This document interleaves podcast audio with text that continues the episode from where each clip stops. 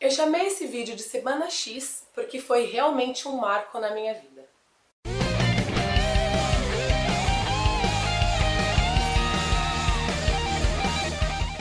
Oi gente, tudo bem com vocês? Como eu disse, essa semana foi muito, muito, muito intensa. Falei no vídeo anterior que um dos momentos mais importantes desse processo, inclusive da minha vida, foi eu ter levantado e dito que eu tinha vergonha do meu corpo. Foi uma coisa assim libertadora. Isso só foi possível porque eu estava com pessoas que eu nunca tinha visto na vida, então eu não tinha família, não tinha amigo, não tinha absolutamente nada, nunca tinha visto aquelas pessoas na vida, então eu pude ser eu mesma, eu pude tirar realmente todas as minhas máscaras, todas as minhas é, vontades de querer parecer alguma coisa para simplesmente ser eu. Então foi por isso que eu consegui dizer com tanta verdade, com tanta clareza que o meu problema não era minha insegurança em relação a X, era o meu corpo, que me deixava insegura com o resto das coisas. É, esse processo que eu fiz, ele é chamado de processo Hoffman da quadrinidade. Eu vou deixar o link para vocês na descrição do vídeo, caso vocês queiram pesquisar. E aí você fica uma semana, eu já fiz faz muito tempo, né? Ainda não sei se, se funciona durante uma semana, mas eu fiz é, durante uma semana é, e a gente lá trabalhava muitos aspectos, muitas crenças, muitas imagens que a nossa criança interna é, colocou como verdade última na nossa vida e até hoje a gente é influenciado por essas crenças.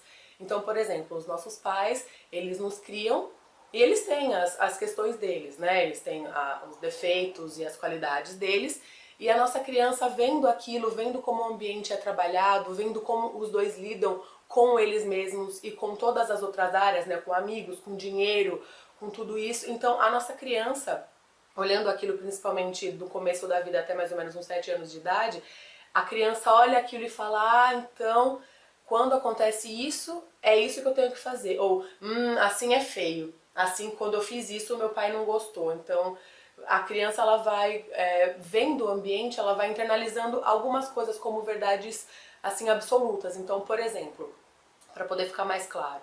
Eu tenho alguma imagem que eu não sei de onde veio ainda, mesmo com 12 anos de, de estudo eu ainda não sei, mas eu tenho uma imagem de que em algum momento é, eu vi uma cena de que eu não podia errar, então eu tinha que ser perfeita. Então eu precisava sempre fazer tudo muito direitinho para ter o resultado X. Então se eu erro em alguma coisa no meio do caminho, putz, eu não sou tão boa assim. Aí eu já me culpo, já me sinto menos, sabe? Então eu tenho essa relação aí com, com precisar dar conta de tudo e precisar ser bom em tudo.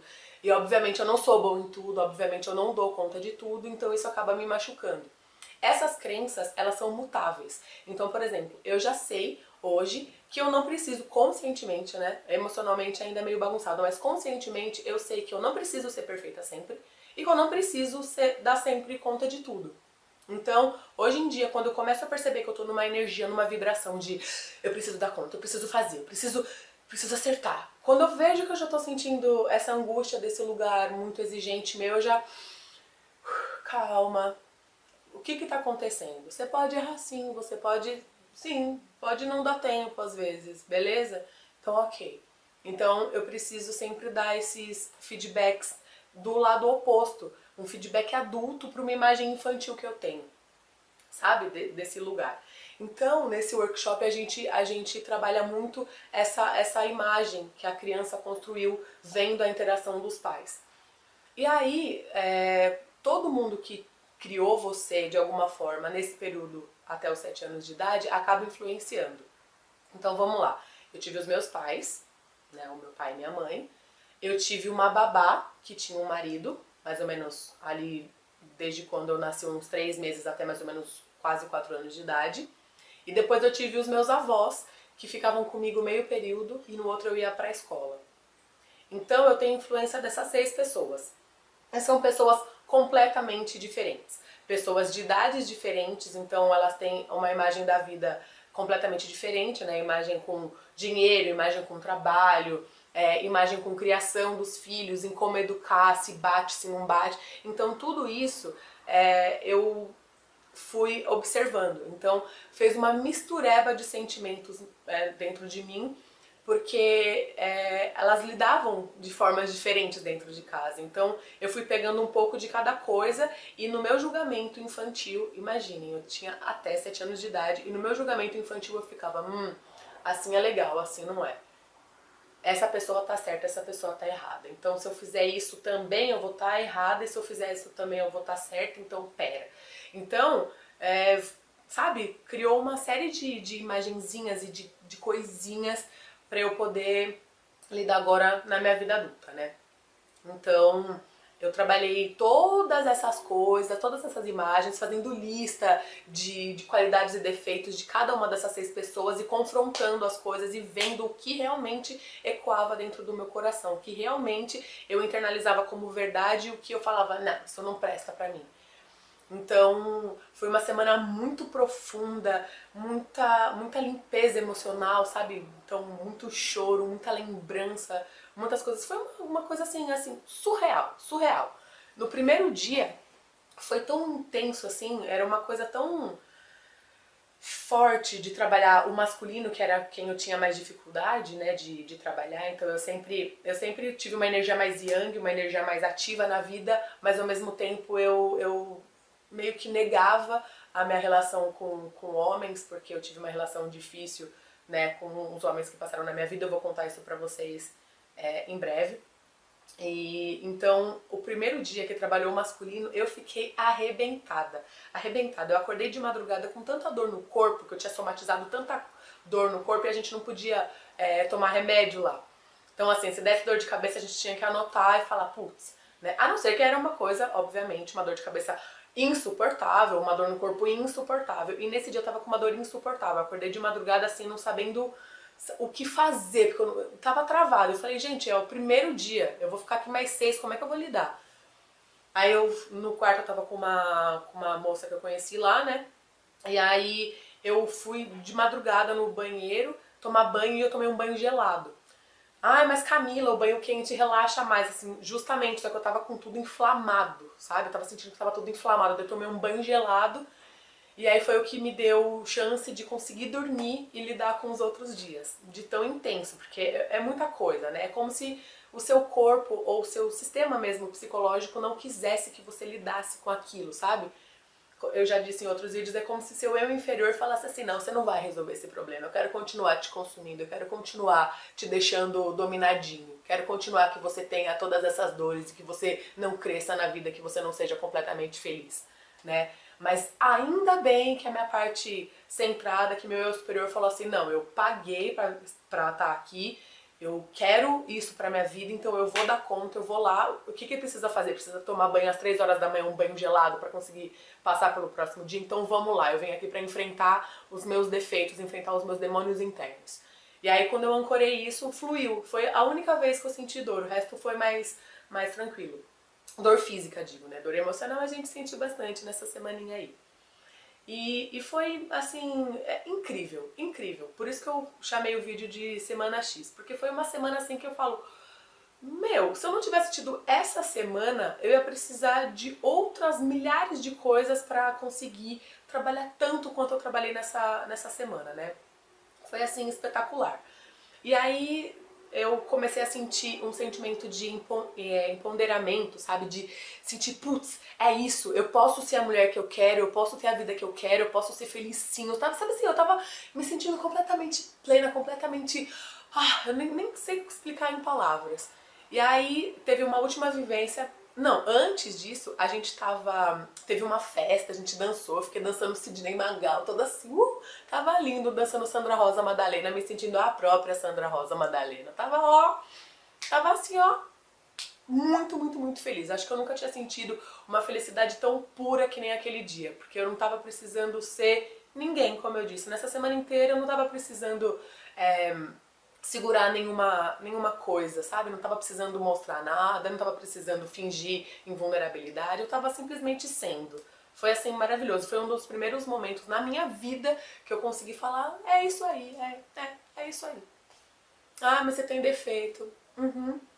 Mas é o que eu posso no momento, é ter esse defeito. Tenho vontade de trabalhar com esse defeito para ele se tornar, se tornar uma qualidade de novo, mas por enquanto é isso. Eu não precisava fingir, não, defeito? Não, imagina, é só um jeito, não é um defeito. Né? É só quem eu sou. Não, não.